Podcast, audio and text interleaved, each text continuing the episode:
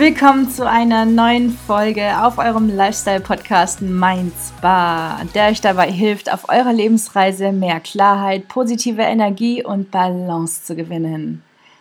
Freunde der Sonne, wir gehen in eine neue Zeit. Und wie könnten wir diese besser einläuten als mit einer zeitgemäßen, stärkenden Podcast-Folge voller Diamanten für jedermanns Umgang mit anderen Menschen, eigenes Marketing und persönliches Wachstum? Let me introduce meine Freundin und Unternehmerkollegin Birgit Fischer, die ich, zack, für dieses goldene und entspannte Interview gewinnen konnte. Vor genau fünf Jahren eröffnete Birgit ihren ersten Onimo Store in Augsburg. Damit gewann Augsburg seinen ersten Vintage Store ever.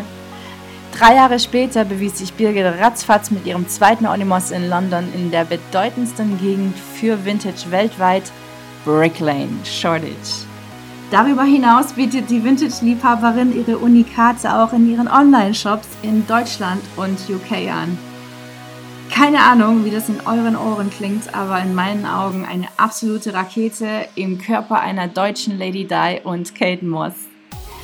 Was sind in Birgits Augen die Wirkung und Bedeutung von Entschleunigung, Slowdown und Slow Fashion? Wie ist es für sie, im Ausland zu leben und dort ihr Business auszubauen? Hör genau zu und schnapp dir außerdem acht goldene Learnings bzw. Must-Dos fürs Unternehmertum von Queen Onimos. Ja, herzlich willkommen nochmal an dieser Stelle auch live von mir und mit der Birgit schon im Bild. Heute geht es um eine ganz schöne Thematik, nämlich wir haben uns darauf festgelegt, mal ein bisschen auf den Stichpunkt Slowdown heute einzugehen mit Birgit Fischer, die eine wahnsinnig von mir verehrte Freundin und auch Geschäftskollegin ist denn wir haben beide zu einem relativ gleichen Zeitpunkt begonnen, uns in Richtung Unternehmertum zu bewegen. Wir haben uns auch schon an der Hochschule kennengelernt, schon direkt festgestellt, okay, also Heart und Mindset, da scheint es zu laufen zwischen uns.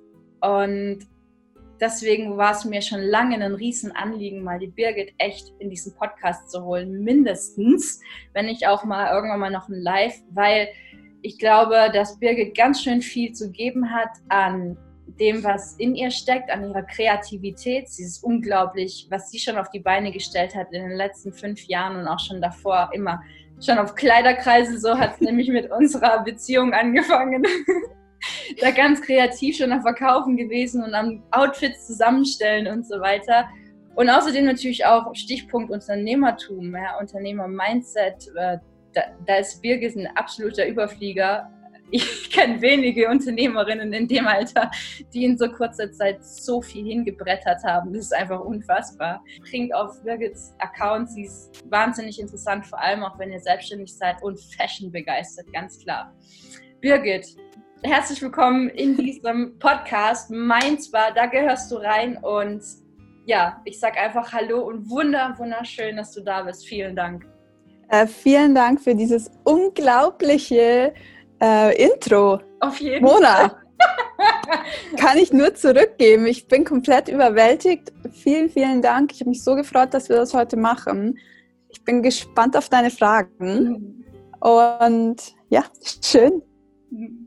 Geil. Let's start. Let's start. Da sind wir auch schon wieder voll im Englischen, aber für dich auch ganz alltäglich. Birgit, du bist gerade in London. Du sitzt in London fest, richtig? Ja. Frei gewählt, frei gewählt allerdings, ja. Frei gewählt, genau. schön.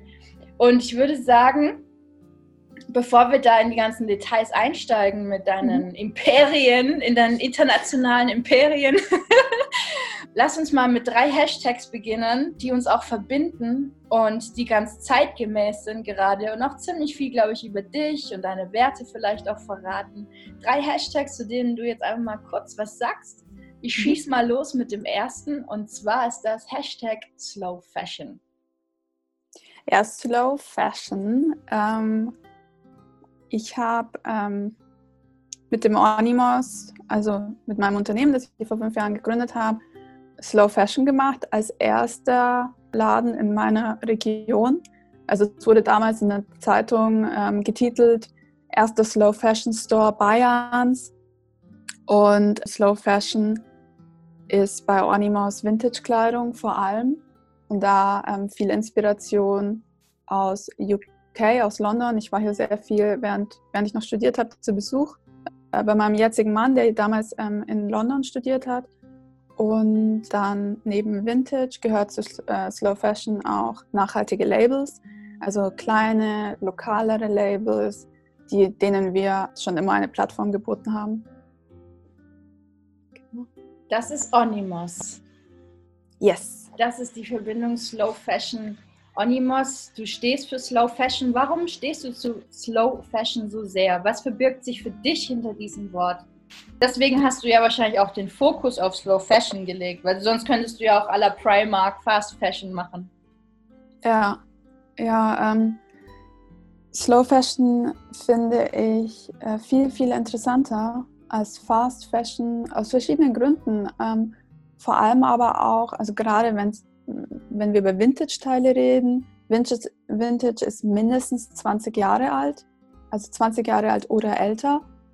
Ähm, dann steckt da auch eine Geschichte drin und die mhm. Sachen sind einzigartig mhm. und es ist so, ich habe dieses Unternehmen seit fünf Jahren, ich habe vorher schon viel mit Vintage zu tun gehabt und es ist jetzt noch so aufregend, neue Ware einzukaufen. Also diese, was finden wir, jedes Stück ist anders und das löst irgendwas in mir aus. Ich weiß nicht genau was und warum, aber ähm, wenn ich Vintage-Kleidung anschauen kann, die ich vorher noch nicht gesehen habe. Das ist irgendwie Endorphine pur. Ja. Da steckt einfach was drin und das ist, die Teile haben Geschichte und mhm. sind nicht austauschbar. Ja, und ich meine, abgesehen davon ähm, gehört natürlich auch der Aspekt dazu, dass ähm, Sachen wiederverwendet werden, dass man wegkommt von der Wegwerfmode und die ganzen Themen. Das ist mir super wichtig und das will ich auch unterstützen. Und wir haben auch nur Papiertüten im Laden und die ganzen Geschichten. Aber das stelle ich gar nicht so sehr in den Vordergrund, weil das für mich einfach dazugehört. Mhm. Ja. Und deswegen ist im Vordergrund sind die, die Kleidungsstücke und die Leute, die bei Onimos arbeiten. Das ist für mich das, was ich zeigen möchte. Weil dieses ganze Greenwashing und wir sind so toll, wir machen das, ist bei, äh, es gibt große Player, große Unternehmen, die das ganz krass fahren. Dieses, gebt eure Kleidung bei uns ab und wir machen was Neues draus. Hm, okay, I don't know, ob das wirklich so stattfindet, weiß ich nicht, weiß ich nicht. Aber Slow Fashion ist für mich, ist für mich was, was man, was man lebt und was man, wo man nicht nur drüber sprechen muss, sondern das läuft mit im mhm. Hintergrund. Mhm dieser moralische Aspekt ist bei dir etwas Selbstverständliches, gehört automatisch dazu. Was dich am meisten an Slow Fashion reizt, für dich persönlich, ist diese, diese Magie, die es in dir auslöst. Ich kann es so gut nachempfinden, was du gesagt hast, mit dem, da passiert was in mir, diese Geschichte zu tragen auch. Nicht nur irgendein Kleidungsstück, sondern ja. eben auch diesen Vibe, den dieses Kleidungsstück mitbringt ich kann es so gut nachempfinden. Ich habe schon damals als Kind es geliebt, mich zu verkleiden mit, mit, mit Kleidung und Schuhen von meiner Oma im Keller oder auf Dachböden. Bin ich unglaublich gerne durch die Kisten und habe alles rausgeholt und, und, und, unglaublich gerne Outfits zusammengestellt und dementsprechend natürlich auch eine Riesenliebe auch schnell für Kleiderkreise damals entwickelt, weshalb wir uns ja auch kennengelernt haben. Ich damals von dir Schuhe äh, äh, abkaufen wollte, die leider zu groß waren, aber diese Geschichte dann auch, die sich hinter diesem Schuh verborgen hat, hat mich natürlich auch dran gereizt. Viel eher, als wenn ich einen brand new Schuh aus irgendeinem Laden kaufe. Was, was für mich, ich kaufe Dinge neu nur, wenn es sie sonst in irgendeiner anderen Form nicht gibt. Aber ansonsten bin ich unheimlich gerne jemand, der auch einfach weiterträgt. Ja und eine andere Geschichte draufschreibt und den eigenen Vibe noch mit reinbringt. Das finde ich so geil, deswegen kann ich das total verstehen, was da bei dir passiert und warum du dann das auch zum Business gemacht hast. Weil wenn du, wenn das etwas ist, was in dir so eine Magie auslöst, dann ist es ja die beste Voraussetzung für ein erfolgreiches Business. Und da kommen wir eigentlich auch schon zum zweiten Hashtag, finde ich, nämlich Hashtag Unternehmer Mindset was wusstest du von Anfang an, muss man mitbringen und was war auch schon in dir drinne? Und was hast du so in den letzten Jahren gelernt? Ganz speziell ja. die großen Dinge. Also was mir, was mir von Anfang an klar war und sich auch so bestätigt hat, man muss ähm, risikobereit sein. Sehr geil, ähm, Punkt, ja. Ja, man muss sich auf das Unbekannte einlassen können und das macht Angst. Ja. Das hat auch mir Angst gemacht. Das ist normal, das gehört dazu. Die Risikobereitschaft ist dann die, das annehmen zu können mhm. ähm, und, und damit umzugehen. Und das ist, ist auch interessant und das wollte ich auch so gerne. Weil nach meinem Studium, ich habe International Management studiert und dann Unternehmensführung mhm. und mir wären alle Türen offen gestanden. Ich habe sehr gute Abschlüsse gemacht. Ich hätte Consulting machen können und, viel Geld verdienen. Und das wär, war eigentlich vorgezeichnet, mhm. der Werdegang. Das wäre möglich gewesen. Ich habe aber diese Studiengänge dafür nicht gewählt, sondern weil ich wusste, ich möchte was Eigenes machen. Mhm.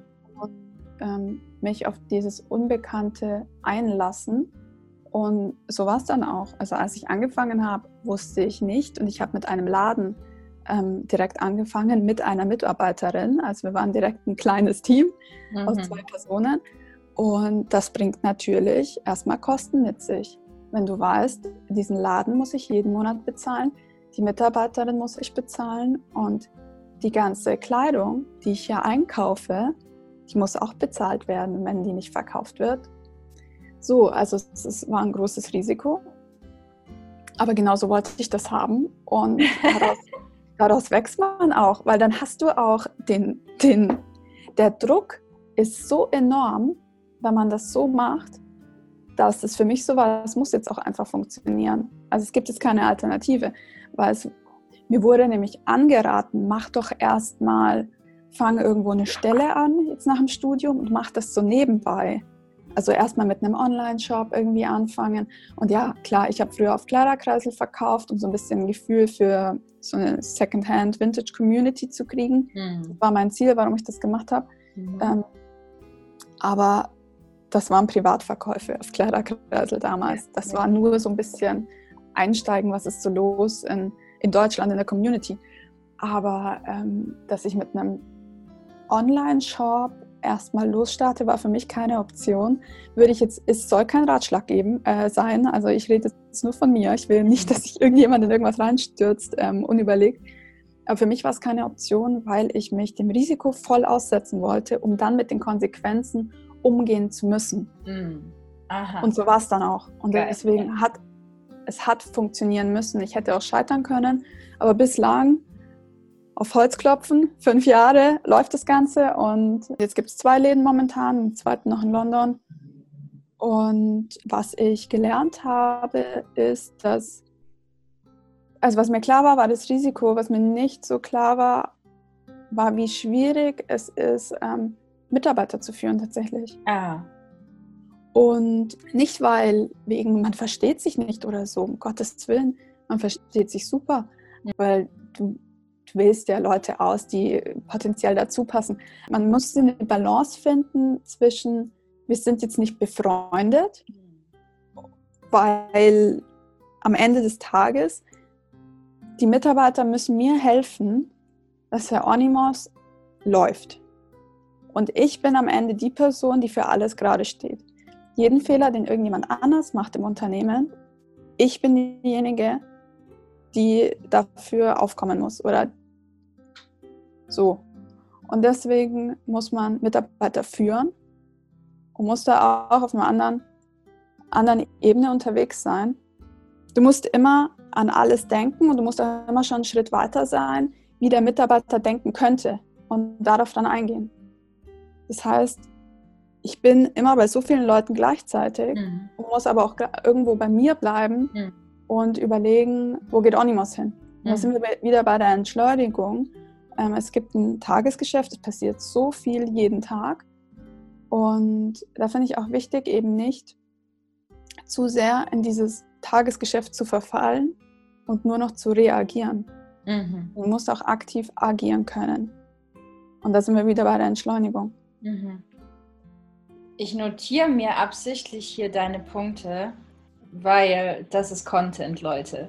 Es äh, schreibt unbedingt auch gerne selber mit, ja, aber was die Birgit hier bezüglich Unternehmertum, Unternehmer-Mindset raushaut, ist definitiv, da ist für jeden was dabei. Was ich vielleicht zur Mitarbeiterführung noch dazu sagen möchte, bei mir sind es jetzt tatsächlich Mitarbeiter, wenn man jetzt keine Mitarbeiter hat, aber sein eigenes Ding macht in irgendeiner Form, dann ist dieses Denken, was bei anderen los ist, das kann man auch auf Leute beziehen, mit denen man zusammen irgendwie ein Projekt stemmt oder so oder, oder in irgendeiner Form zusammenarbeiten möchte. Also dieses Zwischenmenschliche auf verschiedenen Ebenen ist für den Fortschritt von was auch immer man machen möchte, finde ich sehr, sehr entscheidend immer wenn man mit jemand anderem was unternimmt, egal in welcher Form, ne, da helfen dann die Erkenntnisse, die man aus einer Mitarbeiterführung gewinnt, auch. Ja. Deswegen ist das, was du jetzt hier sagst, auch Risikobereitschaft, sich auch auf das Unbekannte einzulassen, auch auf Alternative und auch ganz neue Wege einzulassen. Das ist ja etwas, was für jeden ganz interessant ist. Gerade jetzt auch in dieser Zeit, sich mal wirklich dahin zu wagen, viel passieren kann ja nichts. Ich meine, wir sind ja jetzt gerade hier. Es ist eine Einladung, genau dahin zu schauen, mal mehr ins Unbekannte zu gehen. Vor allem, wenn man ja auch merkt, okay, was ich zum Beispiel im Unternehmertum so stark gelernt habe, wenn, wenn was scheiße läuft, dann, dann änder was. Und zwar so schnell wie möglich, ja? Ja. Du bist, du lebst nicht, um die ganze Zeit Unbehagen in dir zu fühlen sondern du lebst, um das zu erkennen, dass was Unbehagen geworden ist und dann darauf zu reagieren und im besten Fall eben auch, wie du ja durch die Mitarbeiterführung auch dieses Vorhersehen, dieses auch diese Ahnungen, die da kommen, das auch mit einfließen lassen. Ja. Und auch im Vorhinein schon agiert. Und dazu brauchst du auch diese, diesen freien Kopf. Und jetzt haben wir die Möglichkeit, diesen freien Kopf zu bekommen um wieder zu spüren, was eigentlich auf unseren Weg gehört oder? Ja, absolut. Die Zeit jetzt, die kann man so wertvoll für sich nutzen. Mir fallen so viele Dinge auf, weil ich meine, die Läden sind jetzt zu. Zwei Läden, die zu sind. Das heißt, wir verkaufen jetzt online und pushen das sehr stark. Aber abgesehen davon, dieser Lockdown jetzt, das ist eine Zeit, um zu überlegen, was könnte kommen. Und wir haben keine Ahnung, wie lange es dauert. Wir haben keine Ahnung, wie die Welt aussieht, wenn es wieder weitergeht. Wir wissen nichts. Und das ist aber für mich eine Zeit, um zu reflektieren und zu hinterfragen, warum mache ich den Animus? Was sind die Gründe dafür?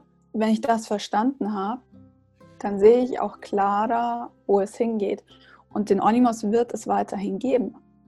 Ich habe aber auch mit anderen Leuten Kontakt, die Unternehmen führen, die auch Vintage-Läden führen, die nicht so optimistisch in die Zukunft schauen.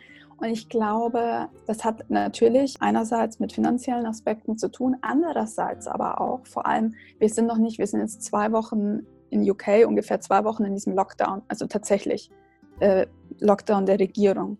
War UK ein bisschen später dran als es Deutschland zum Beispiel. Aber ich habe da schon nach den ersten Tagen oder nach vielleicht einer Woche hier von manchen Unternehmern gehört, mh, hm, ja, wir wissen nicht, ob wir danach weitermachen. Und das ist so, da war das finanziell noch nicht so absehbar, auch wie lange das dauern wird. Da war auch die Annahme eher, das dauert vielleicht nur ein paar Wochen. Da hatte ich aber das Gefühl, da haben diese paar Tage Lockdown schon gewirkt in der Form von, auch, warum mache ich das eigentlich? Will ich das überhaupt noch machen? Ja. Weil die Gründe, also diese, diesen Austausch, den ich hatte mit den Leuten, und ich rede hier mit jedem, wir sind auf Brick Lane, das ist für die ganze Welt eine Destination für Vintage-Kleidung. Mhm. Also aus egal wo kommen Leute hierher. Deswegen wollte ich hier einen Laden haben, um halt mittendrin zu sein und mitzukriegen, was so los ist. Und ich glaube, dass manche einfach zum Reflektieren gezwungen wurden und vielleicht gemerkt haben, dass es gar nicht der Lebensentwurf vielleicht mehr ist, den sie gerne haben möchten. Das fand ich dann interessant, weil das, dazu wäre das nicht gekommen, ohne diesen Lockdown. Mhm. Das ist wieder der Unterschied, Tagesgeschäft und nehme ich mir Zeit zu reflektieren. Absolut, ja.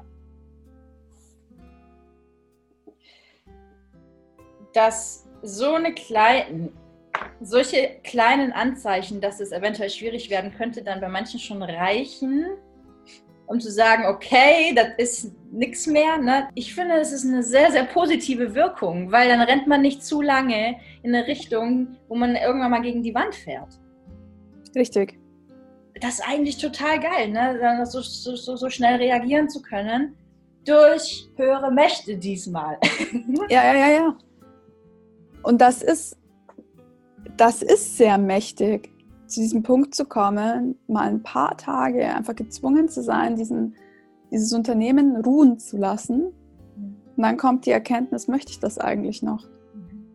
Wahnsinn. Ich habe mit einer zum Beispiel gesprochen, auch sehr erfolgreiches, äh, tolles Unternehmen, die aber gesagt hat, hm, weißt du, ich bin hier immer bis in die Nacht alleine noch, bis 2 Uhr früh teilweise in diesem Laden. Äh, ich habe kaum, ähm, kaum Privatleben, kaum soziale Kontakte. Ich konnte das total verstehen, aber ich persönlich, ich mache das nicht. Ich bin nicht bis zwei Uhr nachts alleine in diesem Laden. Und mir ist mein Privatleben wichtig. Gleichzeitig unterscheide ich aber auch nicht so sehr zwischen Animos und Privatleben, weil ich dieses, äh, ja, weil ich es einfach lebe, ein Unternehmen zu führen. Aber was ich durchaus schon unterscheide, ist, wirst mich nicht in diesem Laden irgendwann nachts vorfinden, alleine. Ich habe immer irgendwie eine Mitarbeiterin oder so. Und ich meine, klar, im Homeoffice oder so arbeite ich schon alleine. Aber dieses alleine im Laden und sich da so wund buckeln, irgendwie diese Ware auszupacken und sowas, mache ich nicht. Weil ich mich nicht kaputt machen will. Mhm. Und das habe ich ja auch gesagt, mach das nicht mehr. Es kann alles warten. Man kann sich helfen lassen. Dafür hast du deine Mitarbeiter. Lass dir helfen, mach was zusammen. Es geht viel leichter.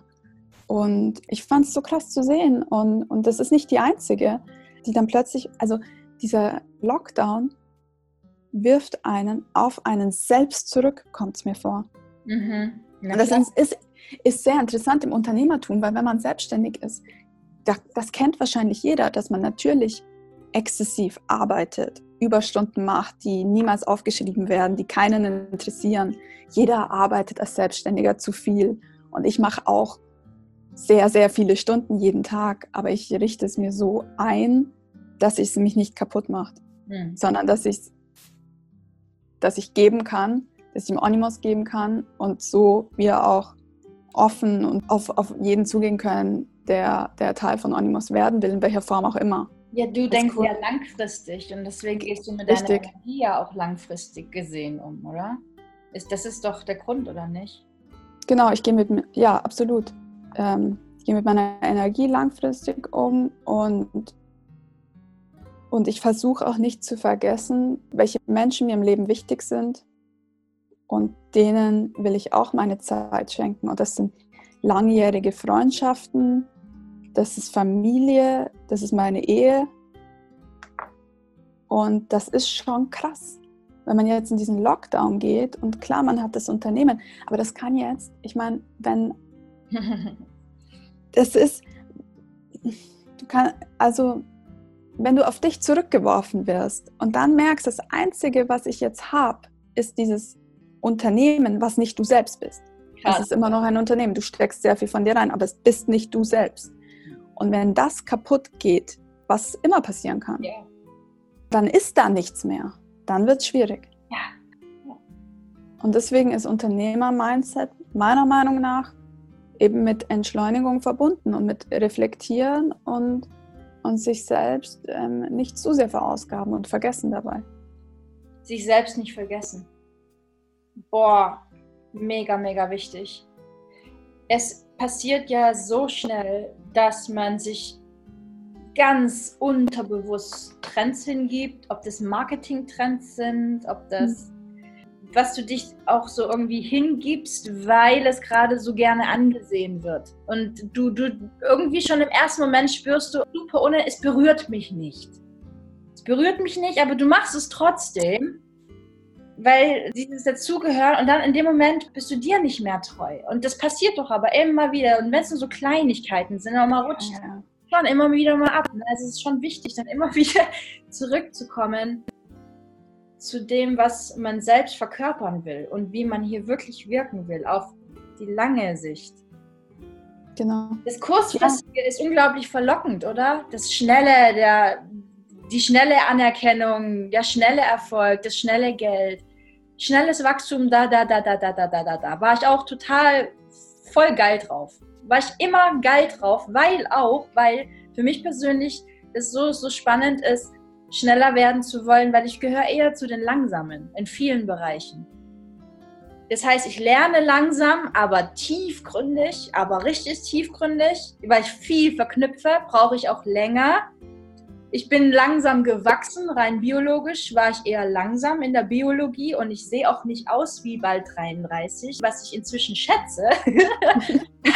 Aber ich wollte immer schneller sein, ja. Ich wollte immer reifer sein. Ich wollte einfach immer schon die sein, die ich mal werden will und habe mich nicht angenommen in dem Ist-Zustand, wie ich damals war. Und ich habe jetzt aber gemerkt, hey, so wie, es war immer alles richtig. Und es ist auch alles richtig, ist alles gut. Und dieses, weil du es vielleicht auch biologisch oder energetisch brauchst, hier und da mal ein bisschen langsamer zu machen, das ist vollkommen in Ordnung, weil du bist immer noch schneller als jeder Mensch vor 100 Jahren. das ist ja, wie, was wir an, an Geschwindigkeit und, und Volumen raushauen jeden Tag heutzutage, ist ja kirre. Das ist ja vollkommen pervers geworden ist ja nur noch produzieren, produzieren, produzieren. Ey, was ist denn mal mit da? Mhm. Entweder mal kurz innehalten oder mal wirklich einen Schritt zurückgehen. Und dann fährt man nicht so krass gegen Wände. Was ich mitbekommen habe, du hast dich unheimlich gut vorbereitet im Vergleich zu vielen anderen, die sich einfach mal so selbstständig machen du bist das angegangen, ne? du, hast, ähm, du hast dich auch weitergebildet dann in Rechnungslegung und all den Scheiß, der halt leider dazugehört. Für die meisten ist es ein Grauen. Für mich auch. Ich, ich, ich liebe es, mit Menschen zu arbeiten, aber ich habe mich definitiv nicht selbstständig gemacht, um Excel-Tabellen zu erstellen und auszufüllen. weißt du, was ich meine? Das, ja, ja. gehört halt dazu. Was mich halt so fasziniert und was, was ich, wie ich auch finde, dich unterscheidet von vielen anderen in unserem Alter, die sich selbstständig machen und wirklich was aufbauen wollen du hast von Anfang an diesen Nordstern gehabt und dich wirklich daran orientiert und eisern auch durchgezogen. Du hast Prioritäten gesetzt, deine Energie echt sinnvoll gemanagt, weil du hast von Anfang an gesagt, Soziales ist mir weiterhin wichtig, die Balance ist mir weiterhin wichtig, ich will das Ding hier langfristig fahren, ich will, dass es richtig nach oben geht und deswegen ziehe mal schnell, schnell und drei Monate kein Schlaf, das mache ich nicht. Ja. Ja, das ist das ist so geil und finde ich halt auch ein super tolles Vorbild für jemanden, der gerade startet, weil so wie du das wirklich Schritt für Schritt getan hast, ich finde, also ich kann mir sogar echt ein Mentoring-Programm deinerseits vorstellen, dass das gut helfen würde. Es würde definitiv helfen. Ob du Bock drauf hast, ist dein Ding, aber. ich hätte da schon Bock drauf, durchaus. Ja, und da kann man sich extrem viel von dir abgucken und dann dich, dich auch weiterhin verfolgen, deine Mode. Ich, ich liebe einfach den ganzen Stil, dieses individuelle, du kleidest dich, wie du halt auch gerade Bock hast, du kombinierst, was halt auch gerade irgendwo von deinem Herzen zusammenpasst. Du hast diesen, Aus, diesen Einfluss vom Ausland, du hast natürlich Früher bist du viel hin und her wegen auch deiner Partnerschaft. Dann habt ihr geheiratet. Du bist jetzt, du lebst im Ausland. Was sagst du denn zu Hashtag Leben im Ausland? Was hat sich für dich verändert? Was hat sich für dich auch kulturell so irgendwie bewusst gemacht? Hm. Also tatsächlich komplett andere Welt. ist, man will es nicht meinen, aber ähm, UK und Deutschland ist schon ein Riesenunterschied. Vor allem, also ich kann jetzt nicht für ganz UK sprechen, weil ich einfach vor allem in London bin, aber die Einflüsse hier, so viele Kulturen. Das ist auch so schön im, im Laden, wenn ich im Laden bin, also ich bin nicht immer dort, ähm, jetzt im Moment sowieso nicht, aber auch so. Ich habe immer Mitarbeiterinnen, damit ich eben auch den Blick fürs Ganze nicht verliere. Aber wenn ich da bin, du hörst so viele Sprachen. Du kannst davon ausgehen, dass in der Regel jeder, der reinkommt, also du hörst selten die gleiche Sprache. Sind, klar, es kommen, wir haben natürlich auch Engländer als Kunden, aber eben so viel internationales Publikum, das ist so interessant. Und dann fängst du auch an zu verstehen, dass, ähm, also wie du mit, mit Leuten umgehst aus verschiedenen Kulturkreisen, wie die das möchten, angesprochen zu werden. Also Amerikaner zum Beispiel. Oh mein Gott, ich finde, ich, ich liebe Amis einfach, weil die so eine gute Energie haben. die sind so witzig. Also da merkst du, da sagst du Hi und dann geht's schon ab. Oh my God, the shop is so cute. Oh my God, I love everything. Da, da, da. Das ist so witzig. ja. Es ist so witzig. Und dann äh, gibt es natürlich andere Kulturen, die sind ruhiger und die mögen das nicht, wenn man. Und äh, wir halten uns eh zurück und reagieren auf das, wie die das mögen. Das merkt man einfach und es ist so interessant. Und insgesamt ist die Stadt eben sehr offen. Sehr offen für, also wenn du, wenn du hier was machst und wenn du es ernst meinst und gut machst, dann wirst du anerkannt und ich habe das Gefühl, kommst schneller voran, als es für mich persönlich in meiner Heimatstadt war. Da musste ich mich viel, viel länger beweisen, mhm. weil junges Mädchen mit Modeladen, so wurde ich da lange wahrgenommen. Mhm. Und hier, ich meine, wer bin ich? Ich bin in London, ich bin ein Niemand. So, wen interessiert das, ob ich jetzt nach London komme? Während in Augsburg, da ist es dann eher so, wow, okay, erster Vintage-Laden, was geht da ab? Ja. Und das, also zwei verschiedene, komplett verschiedene Welten, was ich aber auch, was ich gut fand, weil das ist auch Teil der Herausforderung, ein Niemand zu sein, neben etablierten Vintage-Läden, die schon lange da sind. Und dann kommt irgendeine Deutsche aus der Kleinstadt.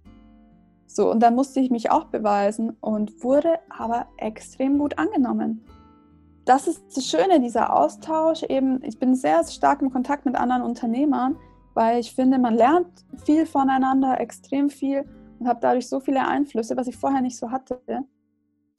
Gleichzeitig finde ich aber langsames Wachstum wichtig. Du hast vorhin kurz angesprochen, was ich sehr, sehr gut fand, wie du es gesagt hast. Ähm, langsames Wachstum wird sich langfristig auszahlen.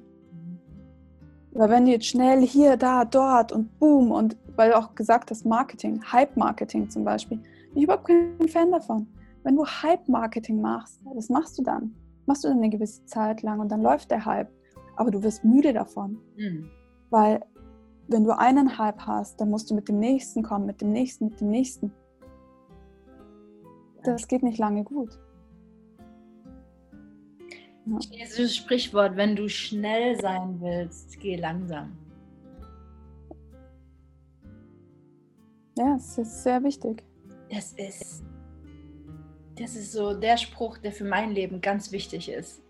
Weil ich will Dinge immer schnell haben, weiß, dass ich tendenziell langsam sein kann, wenn ich es gut machen will, ja.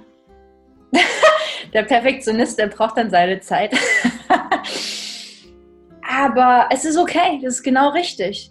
Vor allem, wenn du die Type bist, die halt genau ist, die brauchst du auch. Mhm. Braucht auch die genauen, es braucht auch die gewissen, die richtig krass gewissenhaften. Absolut, und das wird sich dann auszahlen. Während wenn man nur schnell, schnell macht, dann kannst du halt auch stolpern.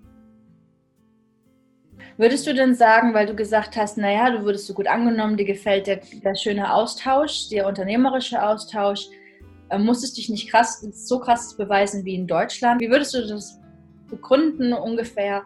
Sind die Deutschen einfach zu, zu vorsichtig? Was ist das Problem der Deutschen? Wir sind ein erfolgreiches Land wirtschaftlich gesehen und dennoch entstehen jetzt hier nicht die meisten Innovationen.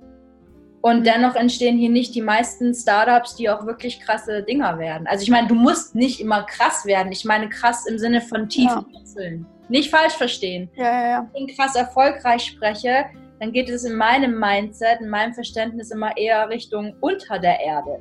Das ist für mich richtig krasser Erfolg. Wenn du es schaffst, dein Leben lang so für dich zu sorgen und so mit deinem Business oder deinem Job umzugehen und mit all den Menschen, dass die Wurzeln immer tiefer in die Erde wachsen können, das ist Erfolg. Ja. Und das meine ich eben. Es entstehen hier nicht die Startups, die dann halt auch wirklich diesen Erfolg in die Erde haben. Also die viele sind halt schnell wieder weg. So, es ist so, woran liegt das, glaubst du, so jetzt auch durch die Auslandserfahrung, du bist da nicht nur gewesen, du lebst dort und hast dort ein Business. Du kennst wirklich beide Seiten. Was ich in Deutschland erlebt habe, und ich war da schon auch sehr aktiv in Unternehmerkreisen, weil mich das immer schon interessiert hat, deswegen habe ich mich da auch eingebracht. Aber was ich in Deutschland festgestellt habe, ist, dass vor allem Dinge gefördert werden, vor allem finanzieller Art. Onimos hat noch nie eine finanzielle Förderung gesehen. Da wird Geld reingepumpt in irgendwelche Tech-Startups. Ja. Und das ist so, so, eine, so eine extreme Faszination, vielleicht der Wille, ähm, auch so ein, so ein Hauch von Glamour von Silicon Valley irgendwie abzubekommen, aber Schwachsinns-Apps und Zeug, die gepusht werden. Ich war da mal bei so einer Veranstaltung, ich kann jetzt nicht zu viel sagen äh, über, über die Teilnehmer, aber hochrangig in der Politik in Deutschland, hochrangige Leute. Jeder hatte zwei Minuten und die durften dann ihr Startup vorstellen mhm. für eine Förderung. Wenn ich mich richtig erinnere, hatten wir sogar auch Onimos eingereicht, wurden aber halt nicht ausgewählt für die Bühne. Und was dann kam, war ein Schwachsinns-Tech-Startup nach dem anderen. Eins zum Beispiel, da ging es irgendwie drum, wenn Hundekot auf der Straße liegt, dass es dann eine App gibt und dann kann man sich in diese App einwählen und dann kann man das so dem zuständigen, äh, der zuständigen Stelle melden. Was? Eine Code, eine, eine Code-Polizei-App ist geil. so Sachen, wirklich so Sachen. Ähm, wo ich mir dann gedacht habe, okay, ihr habt wohl scheinbar keine anderen Probleme. Wenn man dagegen was macht, um den Konsum von Fast Fashion zu reduzieren, dadurch, dass man Alternativen anbietet und die attraktiv macht, da wirst du komplett übersehen. Das interessiert keinen. Und da denke ich immer, es wird zu wenig auf das Warum geschaut, warum ein Unternehmen existiert. Hm, und diese App-Geschichten, und das ist wahrscheinlich nicht die schwachsinnigste, die mit öffentlichen Geldern unterstützt werden, diese dürfen einfach existieren, weil es Apps sind. Und ich hoffe, das geht irgendwann vorbei, weil das ist eine absolute Geldverschwendung. Das passiert in Deutschland. Diese Faszination von Digitalisierung. Mhm. Wenn das digital ist, dann, okay, lass das Geld reinpumpen. Alles cool. Dann will man da innovativ sein. Und in UK weiß ich nicht genau, was in, in, in dem Bereich abgeht mit irgendwelchen Tech-Startups, ob da so Geld reingepumpt wird oder nicht, bin ich nicht so genau informiert. Aber was mir hier auffällt, ist, dass du nicht übersehen wirst für das, was du tust. Ich wurde hier nie wahrgenommen als, oh, süß, ähm, das Mädel mit dem, mit dem Bekleidungsgeschäft.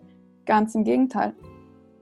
Einer der alteingesessensten Unternehmer hier auf Brick Lane mit Vintage-Kleidung hat irgendwann, das war Wahnsinn, das ist vielleicht ein halbes Jahr her oder so, kam ich halt um die Ecke, kenne natürlich jeden und hi, how are you und so.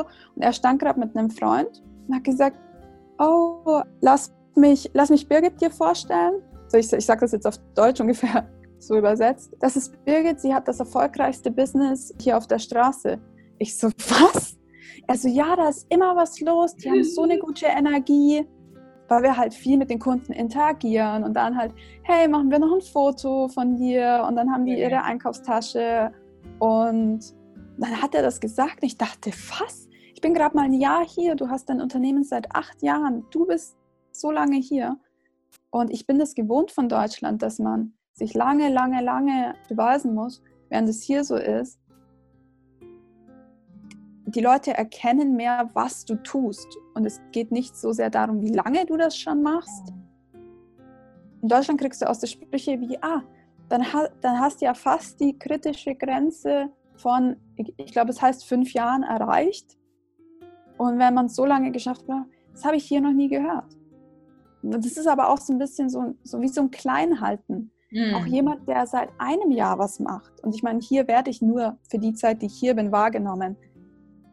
Wird anerkannt, was du tust. Mhm. Und welchen Einsatz du bringst und was du leistest. Und nicht nur, okay, du scheinst immer noch zu leben nach fünf Jahren. Gut gemacht. Ja, wie, versch wie verschlossen das Herz da ist in der Hinsicht. Erstmal dem Menschen so wenig Respekt zu zollen. Ich meine, dafür allein schon den Mut zu haben, wirklich was auf die Beine zu stellen. Ich finde, das verdient schon Respekt. Vor allem, wenn der Hintergrund nicht eine reine Geldmaschine ist, die da entstehen soll. Dann finde ich, ja. verdient das viel Respekt. Weil wenn du zum Beispiel sagst, hey, mir stinkt das einfach, dass in dieser Welt so viel weggeworfen wird, auch im Fashion-Bereich.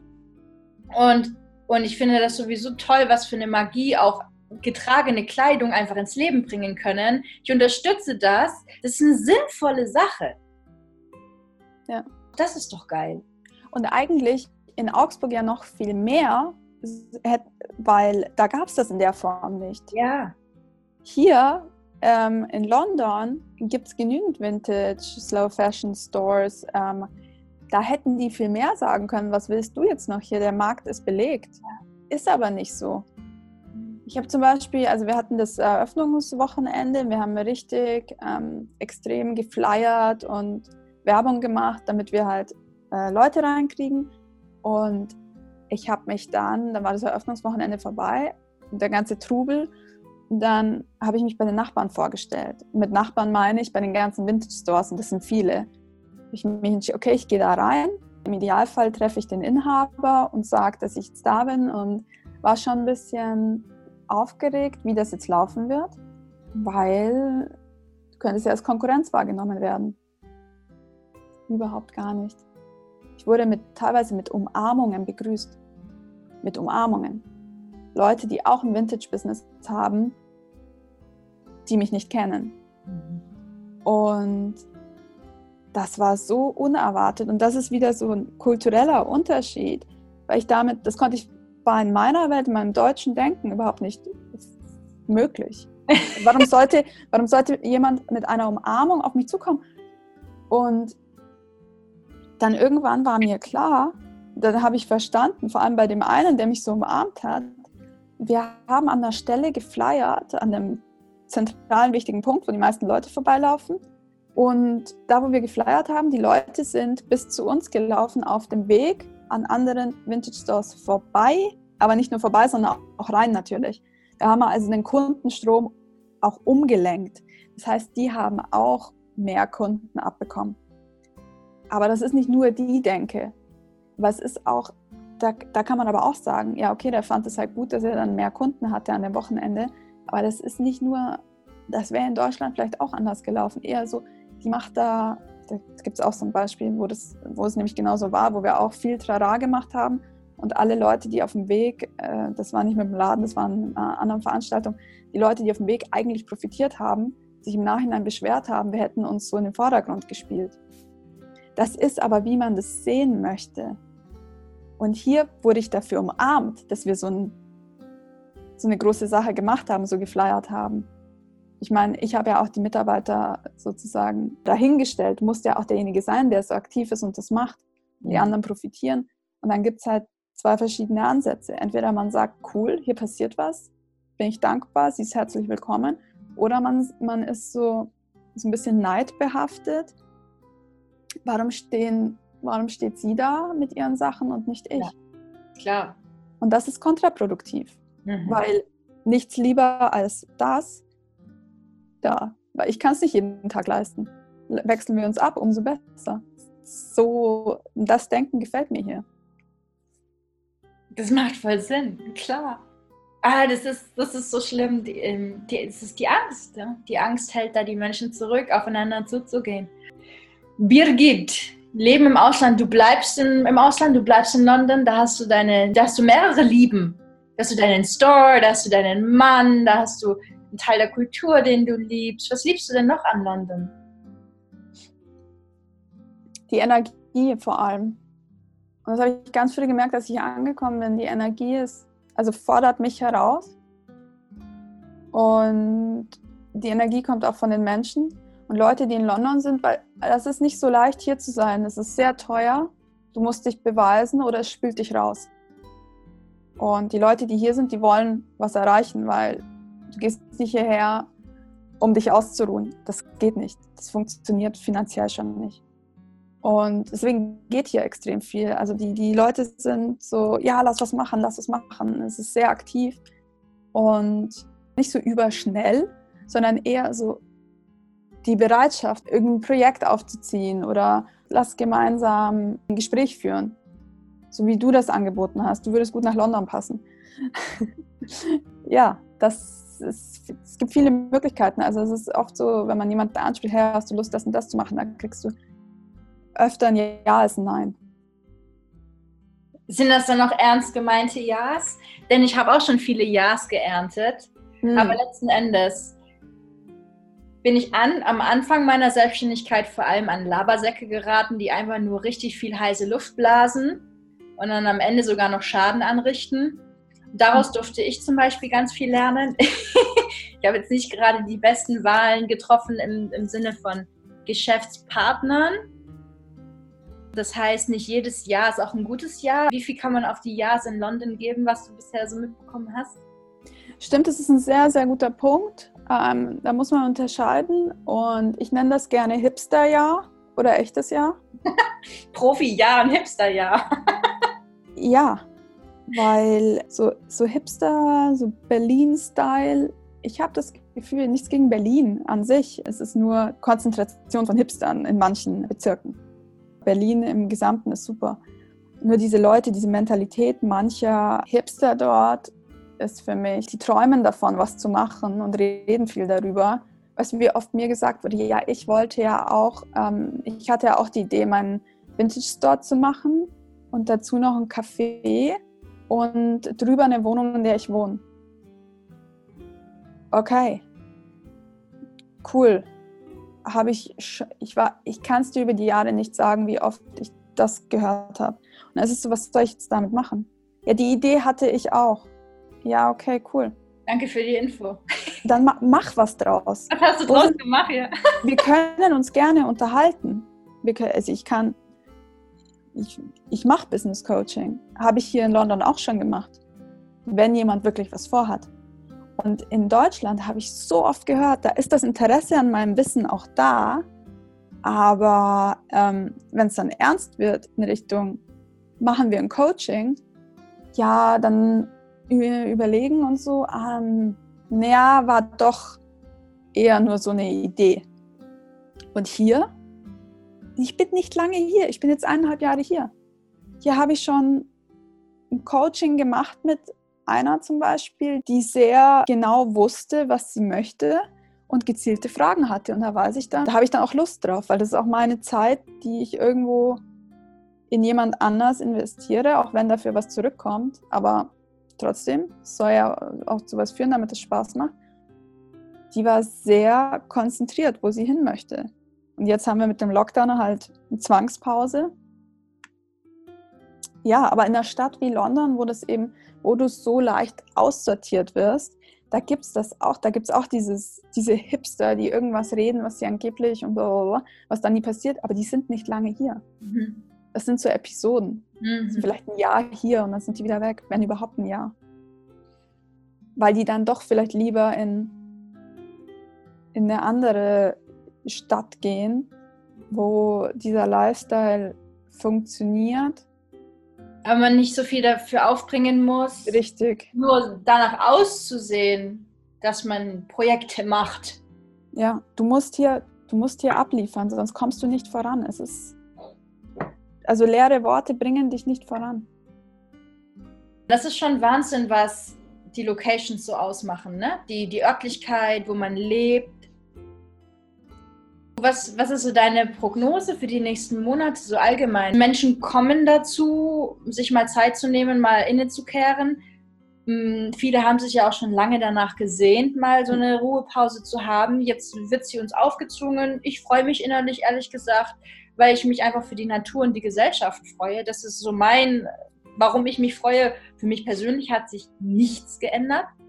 Bis auf dass ich keine Reisefreiheit mehr habe, lebe ich wie immer Mein Geschäft geht genauso voran wie immer. Ich bin ja auch halt online aufgestellt, viele Coachings online wird nach wie vor angenommen. Ne?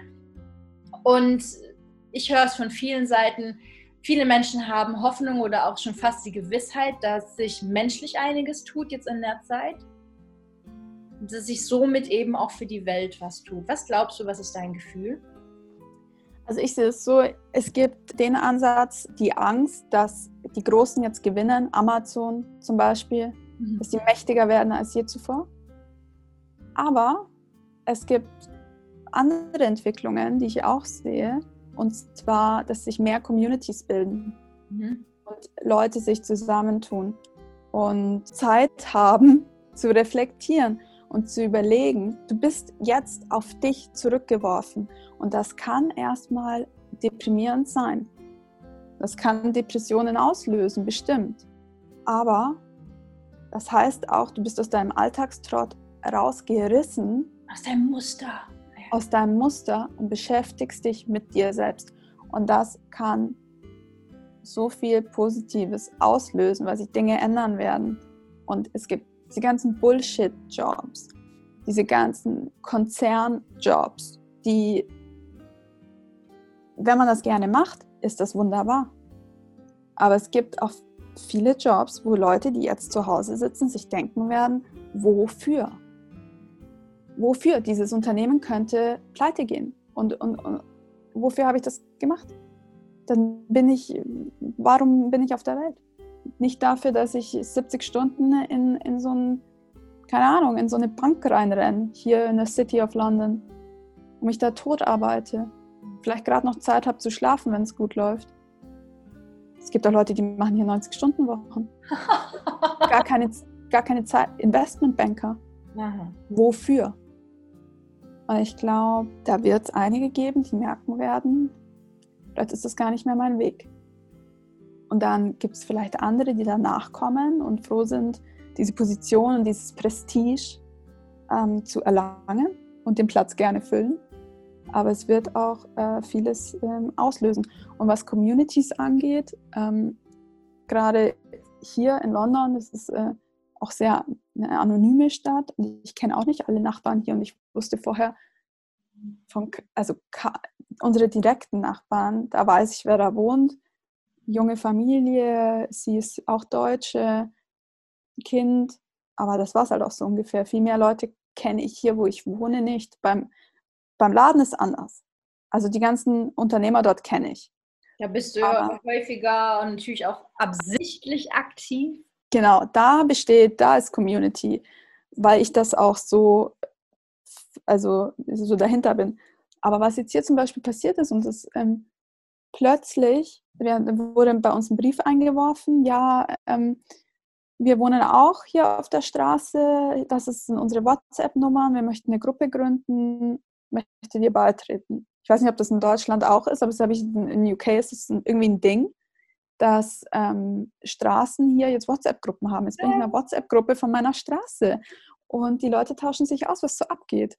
Geil, das ist, das ist Community. Ja, ich meine, klar, jetzt, klar bestellen jetzt viele auf Amazon und Amazon, das Riesenmonster wächst noch mehr. Aber auf der anderen Seite passieren so viele Dinge. Dieses ganze, die ganze freiwillige Arbeit, die geleistet wird. Plötzlich merkt man, okay, wir sind, das ist jetzt scheiße für jeden, wir müssen jetzt zusammenhalten. Wo kann ich wem helfen? Mhm. Und ich habe für den Animos auch ähm, einen Aufruf gemacht, nicht nur einmal und gefragt, unterstützt uns jetzt. Wir brauchen euch jetzt. Ähm, weil wir sind auf einmal dicht und wir sind auf den gleichen Fixkosten wie vorher. Mhm. Und das sind Tausende Pfund jeden Monat ohne Einnahmen. Und die Rückmeldungen waren genial. Der Support, der kam und immer noch kommt. Und da bin ich sehr dankbar. Und da muss ich sagen, das ist was, das wird nicht vergessen sein. Das sind schöne Entwicklungen. Super geil. Die Welt steht Kopf. Die Welt steht Kopf und es ist gut so. Ja. Lass uns das nutzen, dass die Welt ja. Kopf steht. Hau rein, ja, hau. Ja, vielen Dank, Mona. Alles vielen Dank. Aus. Ich habe zu danken, Birgit. Hast du noch ein vielleicht Schlusswort, ein birgisches, ein birgisches Schlusswort für die Communities hier? Mein Schlusswort ist, es tut so gut mit dir zu reden und jeder, der die Möglichkeit ergreifen möchte, mit dir mal ein Coaching zu machen, jetzt oder nie. Jetzt ist der Zeitpunkt gekommen, sich dafür zu entscheiden.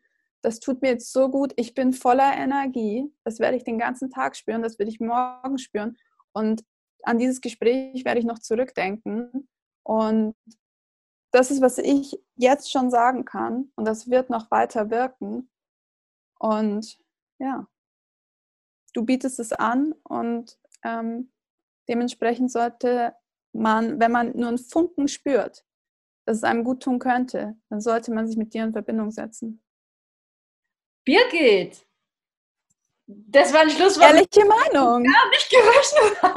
Ehrlich, das ist meine ehrliche Meinung. Ich, mir, ich hatte das nicht vor. Das ja. kommt, ich, ich, hatte sowieso nicht vor, irgendwas zu sagen. Ich sage ja. einfach, was mir einfällt. Und das ist meine ehrliche, ähm, mein ehrliches Empfinden. Mich durchstrudelt es gerade überall. es wäre witzig, wenn man jetzt so eine Maschine hätte, die das aufnehmen könnte, was in meinem Körper gerade angeht. Ist auf jeden Fall aktiv gerade. Schön, schön, schön. Vielen lieben Dank für diese wundervollen Schlussworte, die natürlich balsam für meine Seele sind. Ja, wow. Äh, Birgit, danke, vielen Dank und danke dir. Genieß deine Woche und bis ganz bald. Und Leute, checkt die Birgit aus. Alle Infos findet ihr in den Show Notes und in der Beschreibungsbox auf YouTube. Und ich freue mich tierisch zu hören von euch. Wenn ihr auf Birgits Kanälen seid und irgendwas total geil findet, irgendein Bild oder irgendein Video, dann postet es in eurer Story oder so und taggt uns. Ich will unbedingt wissen, wer jetzt, wer das auf Birgit, ja, stalkt sie auf jeden Fall. Sie ist es In diesem Sinne, Peace out, Leute, und Peace out, Birgit. Ciao. Ciao.